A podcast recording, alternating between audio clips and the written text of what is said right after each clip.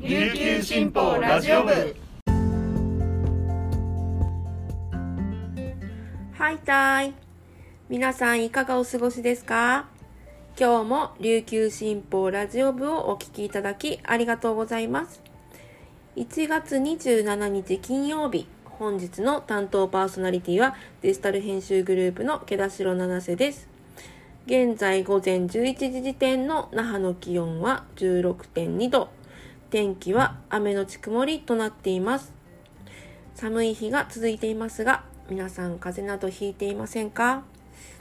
沖縄県は季節性のインフルエンザの流行警報を継続していると発表しています。コロナとの同時流行もありますので手洗いやマスク着用をして気をつけていきたいですね。先週実は私は全国の記者の皆さんとの勉強会に出席するために徳島県に行ってきました。全国的な大寒波が来る前だったんですけれどもそれでも気温がずっと1桁台で神戸から陸路で移動したんですけど神戸が9度ぐらいで徳島県の鳴門市が6度とかでした。沖縄から行くとすごい寒く感じましたが防寒対策をバッチリにして美味しいお魚を食べたりスパに入ったりして元気に戻ってくることができました。皆さんは最近どこか旅行に出かけたりしましたか？移動が活発になってきてますね。またあちこち旅行できるようになったらいいなと思いました。それではこの時間までに入ったニュースをお届けします。はじめのニュースです。学級担任を確保できず担任不在の学級の児童生徒を他の学級に振り分けて統合する事例が沖縄県内で計21件あることが26日に分かりました。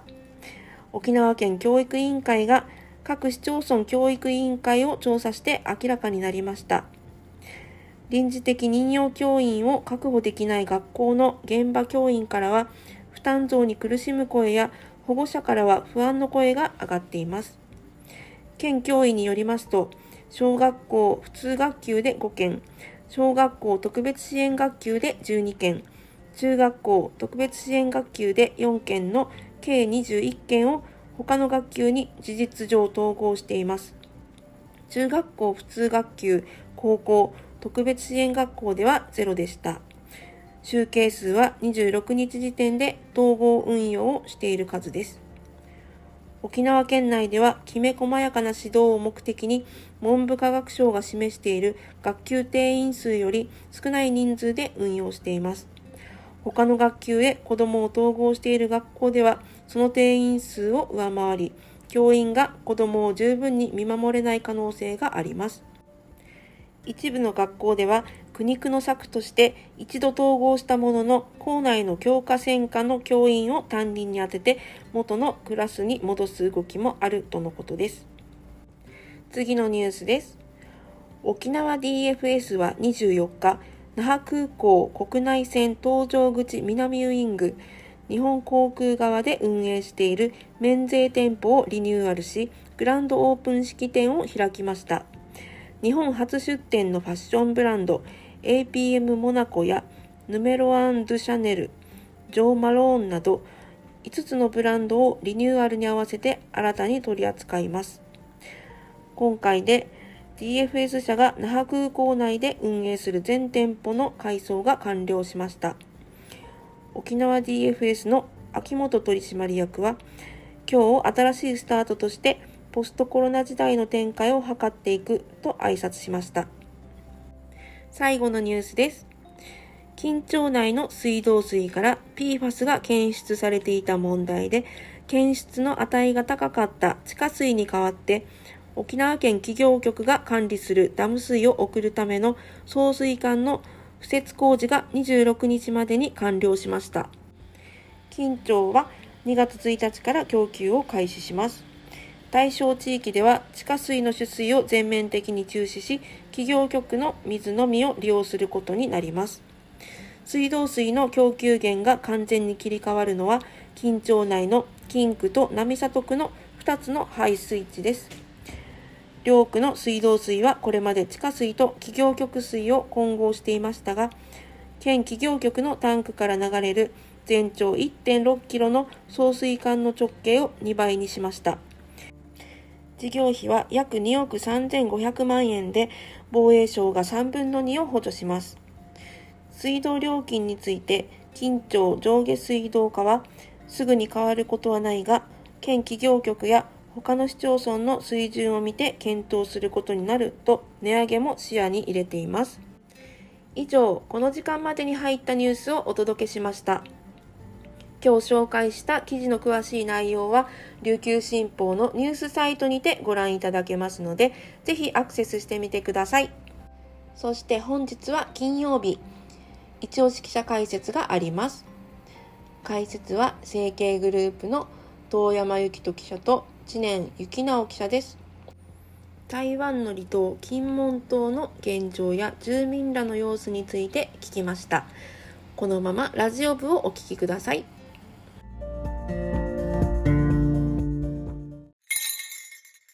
琉球新報読者は無料って CM 読者じゃない私にはいいことないのでしょうか？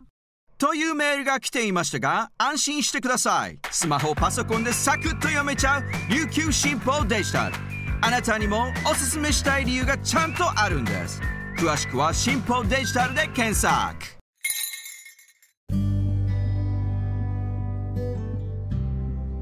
続いては記者のおすすめ記事を紹介する一押し解説のコーナーです。本日のパーソナリティは一押し解説初登場のデジタル推進局デジタル編集グループのウッ・ピジュンです。今日は、えー、金門と中国台湾の狭間でという連載を書いた成形グループの記者2人を来ていただいております。まずお二人自己紹介お願いします。はい、えー、琉球新報の成形グループで基地問題と安全保障政策を担当している記者の知念幸直です。よろしくお願いします。よろしくお願いします。あ同じく成形グループ経済班の遠山と申します。よろしくお願いします。よろしくお願いします。お二人、私が台湾にいない間、年末年始台湾で過ごされたんですよね。中国にかなり近い台湾の離島、金門島に行ったということで、改めて、えー、金門島は台湾ではあるんですが、えー、台湾のどの場所にあるんでしょうか？はい、あの金門島は、えー、台北から西に約200キロ離れた場所にある島です。あの台湾が統治していますが、距離としては中華人民共和国に非常に近く、えー、対岸の大都市、福建省のアモイとは最短2キロという非常に近い場所にあります。えー、昨年開通した金門大橋というところを取材で訪れたんですけども、えー、アモイの高層ビル群が一望できる場所で、あの非常にこの大陸との近さっていうのを感じました。えー、肉眼で見えるんですね、金門島からアモイ。アモイの海岸沿いで歩いている歩いている人の姿も見えるんですか？えっとね、ちょっと、出す、その日はこの天気が良くなくて、あの、人まではちょっと見えなかったんですけど、はい、でもなんかこの夜景とかを、あの、見ると、このビルが照らされてる様子とかっていうのも非常になんか望めました。そうなんですね。実は私も何回か金門島に行きました。でもお二人あの行ってきたばっかりなので多分私よりも詳しいかと思います。はい。なぜこの中国に近い場所に台湾の離島があるんですか？この金門島というところがですね、その国境内戦の時に、まあ、国民党と共産党の、まあ、内戦ですけれども、この争いの最前線に置かれた場所で、その国民党が撤退していく中で、共産党がこの金門島に、まあ、攻撃を仕掛けて、この島を奪おうとするんですけれども、これを国民党が、まあ、食い止めるという歴史があったと。で、それがまあ1940年代のことなんですけれども、それ以降も中国本土からこの金門島に砲弾をこう何十発も撃ち込んだりとか戦闘行為が続いてきたわけなんですけれども、まあ、あの砲弾を撃ち込むというものは、まあ、1978年まで断続的に続いていて、まあ、そういったことがあったわけですけれども、まあ、今に至るまで台湾がまあ実効支配をしているという状況で、今も台湾に属しているという流れがあります。あそうなんですね。よくわかりました。あの記事の中に、台湾の金門島の海岸沿いに地雷が約10万個ぐらいあったということで、あの皆さんの記事を読んで、実はびっくりしたのが、あの全部除去されたのが去年でしたよね。そうですね、その間にも地元の人たちで50 59人っておっしゃいましたかね、まあ、6人ぐらい怪我し、実際に負傷した方もいたという話をされてましたね。あ負傷負傷された方もいたんですか？そう、そういうふうにおっしゃってましたね。えー、そうなんですか。お二人も海岸沿い見見に行ったんですか？いや、あの、海岸沿いにはちょっと、あの、砂浜とかすぐに近寄ることはできなかったんですけども、うん。まあ、あの、ただ、まあ、橋からも、この砂浜を望むことはできましたし、まあ、航空機からも望めたんですけども、まあ、あの地雷は除去されたってとは言ってもですね、あのこの、まあ、敵の上陸を阻止するためのこの鉄の杭みたいなものがうんいっぱい並んでいて、うん。まあ、あのもう錆びた状態ではあったんですけども、はい。まあ、それがあの波打たれながらあの佇んでいるのは見えたのでそこら辺はあのまだちょっとなんか残ってるものを感じることができました。なるほどですね。はい。あの、旧で2人が台湾に行ったっていうのは、こん今回、何かツアーで行ったんですか？あの今回はあの金門県政府の招待旅行ということで伺いました。あの金門県はあの近年観光に非常に力を入れているということで、まあ、あの従来はですねこの台湾本土あるいは、まあ、あの先ほど言った対あの対岸のアモイ、まあ、中国大陸からの人っていうのが非常に多かったようなんですけども、あのまあ、他の地域からの受け入れ拡大っていうのを、まあ、目指しているということで今回あの、まあ、沖縄からチャーター便を飛ばして、まあ、あの一般の方含めてですね約120人であの金門島を訪れました。そうなんですか。その皆さんもこの120人の中に一緒に行かれたんですね。はい。こ今回はあの改めてなんですがど、どういうところを見たんですか？今回はですね、あの金門島は、その先ほど説明したあの、まあ、内戦の動きもあって、1992年まで、まあ、戒厳令、いわゆる軍事動員体制が続いてた地域になるんですけど、それまでの様子っていうのが今も実はあちこちにこう確認することができて、で実際に見たのも、まあ、かつて軍事施設だったところ、例えば船とかを隠しておくために掘られた水路であるとか、あとは、まあ、先ほども話してた地雷に関する展示館っていうのも作られていて、そういった展示館を見学したりとか、まあ、そういう戦績を、まあ、観光資源にしているっていう点では、まあ、ある意味沖縄とも似てるところがあるのかなっていうような気がしましたね。あー。記事の中に包丁制作する場所も行ったんですね。ここ包丁何な、なんで包丁を見に行ったんですか？えっと、これはですね、あの、えーかつて中国の大陸側から撃ち込まれてきた砲弾っていうのが、まあ、何十発、何十万発もあって、でその砲弾を使って、えーこの包丁の材料にすると。で、これを砲砲弾を包丁の材料にして、包丁を作って、えーこれをあの特産品にするっていうのが、あのこの金門島で特徴的な一つになっていて、で実際にその包丁を作る工房にもお邪魔して見学させてもらいました。なるほど。知念さんはどういうところを見たんですか？まああの今おっしゃったこの軍施設あるいはあのこの包丁を作ってるところも一緒に伺いましたけども、まあ、他にもその、まあ、あの昔、まあ、えあの中国福建省の、まあ、建築が由来らしいんですけどその昔ながらのこの建築が建ってる文文化文化村って言いましたかね。その、えっと、昔ながらのこの建築物が建っているような地域だとか、うん。あのーまあ、シーサー？うん。あのななんだっけ？風あ、本水泳。あ、本本水泳、うん。本水泳、うん。うん、とかっていうところもあの何箇所か見て回りました。本水泳って沖縄のシーサーに似てるっていうふうに書いてますよね、記事の中に。はいはいはい。なるほど。あのーまあ、最近ニュースでもよく取り上げられている台湾有事の話もあるんですが、こんな中国にかなり近い金門島なんですが、その住民たちがどんな様子ですか？結構緊張の状態にあるんですか？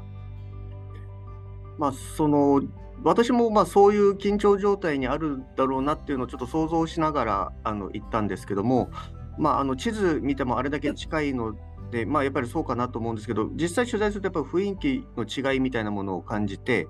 あのまあその現地の方に聞いていてもまあその今の状態を維持してほしいうん。その大陸ともその人のビジネスはいはい活性化させることでその地域の活性化はい。につなげたいんだだとかですね。あのあるいはまあその中台対立が激しくなってるってこれ日本でもよく言われますけども、まあそういう中でその金門がですね、うんはい。その橋渡し役うんうん。両両岸が交流するような場所として発展していければいいというようなお話も聞いたりしてですね、はいはあのまあ、かつてこの1992年にい。この戒厳令は解除されたということなんですけどもそれまでその本当に軍事要塞の島だったんですが、うんはい。まあ、そそれ以降やっぱりこの人の往来っていうのが活発化して、うんうん。えー2000年代に入るとその大陸の人もいっぱい来るようになったっていう歴史の中でですねはい。あの非常にそのあ新たなこのなんていうんでしょうこの発展の方向性うんっていうのを見つけ出してるんだなっていうのをあの感じました。そうですね、あの記事の中にも書いているんですけど、あの今、コロナで実際に中国から人は金門には来れないんですが、でも金門島の人たちは結構中国の観光客、中国人観光客を待っているというふうに書いているんですが、どうですか、遠山記者、あの金門島の人たちはどんな様子ですか、やっぱり本当に待っているんですか、中国の観光客。まあ、これもあの、まあ、限られた時間のしうん。で限られた取材なので、あのこの妹の全員がそうだっていうわけではないんですけれども、はい、まあ、実際にこの軍事の時代が終わって今30年ぐらい経って、うん。で結構経済的な結びつきの方が対岸の中国との結びつきっていうのも強くなっていてでちょっとびっくりしたのはあのこの宮古島ぐらいの人口規模で宮古島ぐらいの面積の島の金門島なのにはい。その沖縄の DFS よりも大きい免税店があったりとか あと工業ホテルもできたりしていてここ10年の動きなんですけどね。はいで、はい。まあ要はコロナ前に中国からここに来て、まあ、あの買い物していく人たちの備えたまあ施設なんだろうなっていうのはもう明らかだったんですけれども、なるほど。まあ、そういった意味でも結構やっぱりあのこの対岸の中国との交流っていうのはあの皆さんあの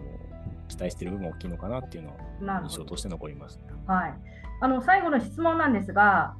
やっぱりこの行く前と行った後で、お二人印象変わったんですか、あのまあ、先ほども言いましたけども、うん。あの最前線という島のイメージとはやっぱりちょっとい違う。ところは感じたっていうのが一つ、あはい。とその観光地としてのあの開発というのはうん。あの、まあ、大きな免税店ができたりしてるんですけど、まあ、あのまだちょっとこれからかなっていうところもありました。はい。あのとはいえですね、やっぱりなんかこの、やっぱり従来、この、従来からこの島にあるものが、なんか観光資源として非常になんか有望というか魅力的なんだなっていうのもすごく感じて、はい。その例えばこの、あの、多分この、ま、えー戒厳令下のうん。ものって言っていいのかわかんないんですけど、うん。その街中にあるその、例えばなんかこの小解析はい、の小小相当万歳って書いてあるうんうん。文言だとか、うんあのすそういったのもなんかこの、まあ、観光地の街中に保存されていたりしてあとはい小解析のイラストですねあ、そういったものが保存されてて、なんかそれをまた観光客、来た観光客、写真を撮ったりする場面も多かったって聞いたので、はいはい。あのまああのそ、そういうなんかこの狂犬時代を思わせるようなものが、のななんそういう表現していいのかわかんないんだけど、はいはい。その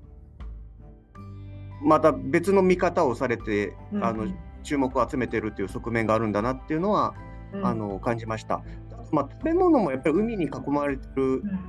島だということで非常に海産物美味しくてですね、えあの私たちもこの3泊4日ー、はい。あのしましたがこの本当になんか連日のように海海鮮を食べてうん。あのうあのえエビも魚もうんいろんな料理の仕方で出てきて本当に美味しかったです。なるほどですね。あのーちょっとその今回お二人は、まあ、チャーター便で沖縄から直接金門島に行ったという話も聞いているんですが、今度あのまたた、えー沖縄から金門島に行く際にどんなふうに、えー行けますでしょうか？大山記者、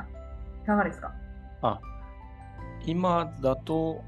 まあ、あの、那覇からだと、まあ、今、台北までは国際線再開しているので、台北まで1回行って、で、あと台湾の国内線を利用して、まあ、金門島に行くっていう方法があるのかなと。で、まあ、うん。乗り換えないといけないので、なかなかアクセスはしづらいところなんですけど、まあ、あの今回チャーター便で、まあ、行ったわけですけど、まあ、那覇との直行便っていうのが定期的に就航すすれば、まあ、簡単に行きやすくなるし、あの沖縄との文化的、歴史的な共通性っていうのも結構いっぱいあるところなので、まあ、戦争の体験もそうですけどね。なので、沖縄の人が行くには、かなりあの興味深く見て回れる島なのかなっていうのはあの感じましたね。なるほど。ぜひ、あのチャーター便だけではなくて、定期便として飛んでほしいですよね。お二人、またぜひ、たあの金門島だけじゃなくて、台湾にも本土にも他の離島にも来てください。ありがとうございました。ありがとうございます。